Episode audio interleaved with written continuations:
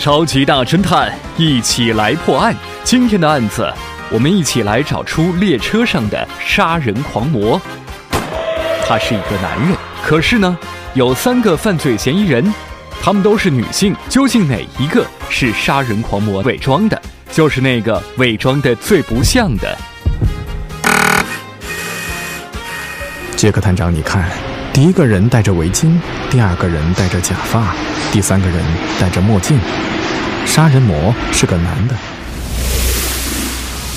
第一个人，因为他戴着围巾，他戴着围巾是为了挡住喉结。各位收音机前聪明的听众朋友，您推理出来了吗？超级大侦探，一起来破案。以上就是今天的案子，下期节目再会。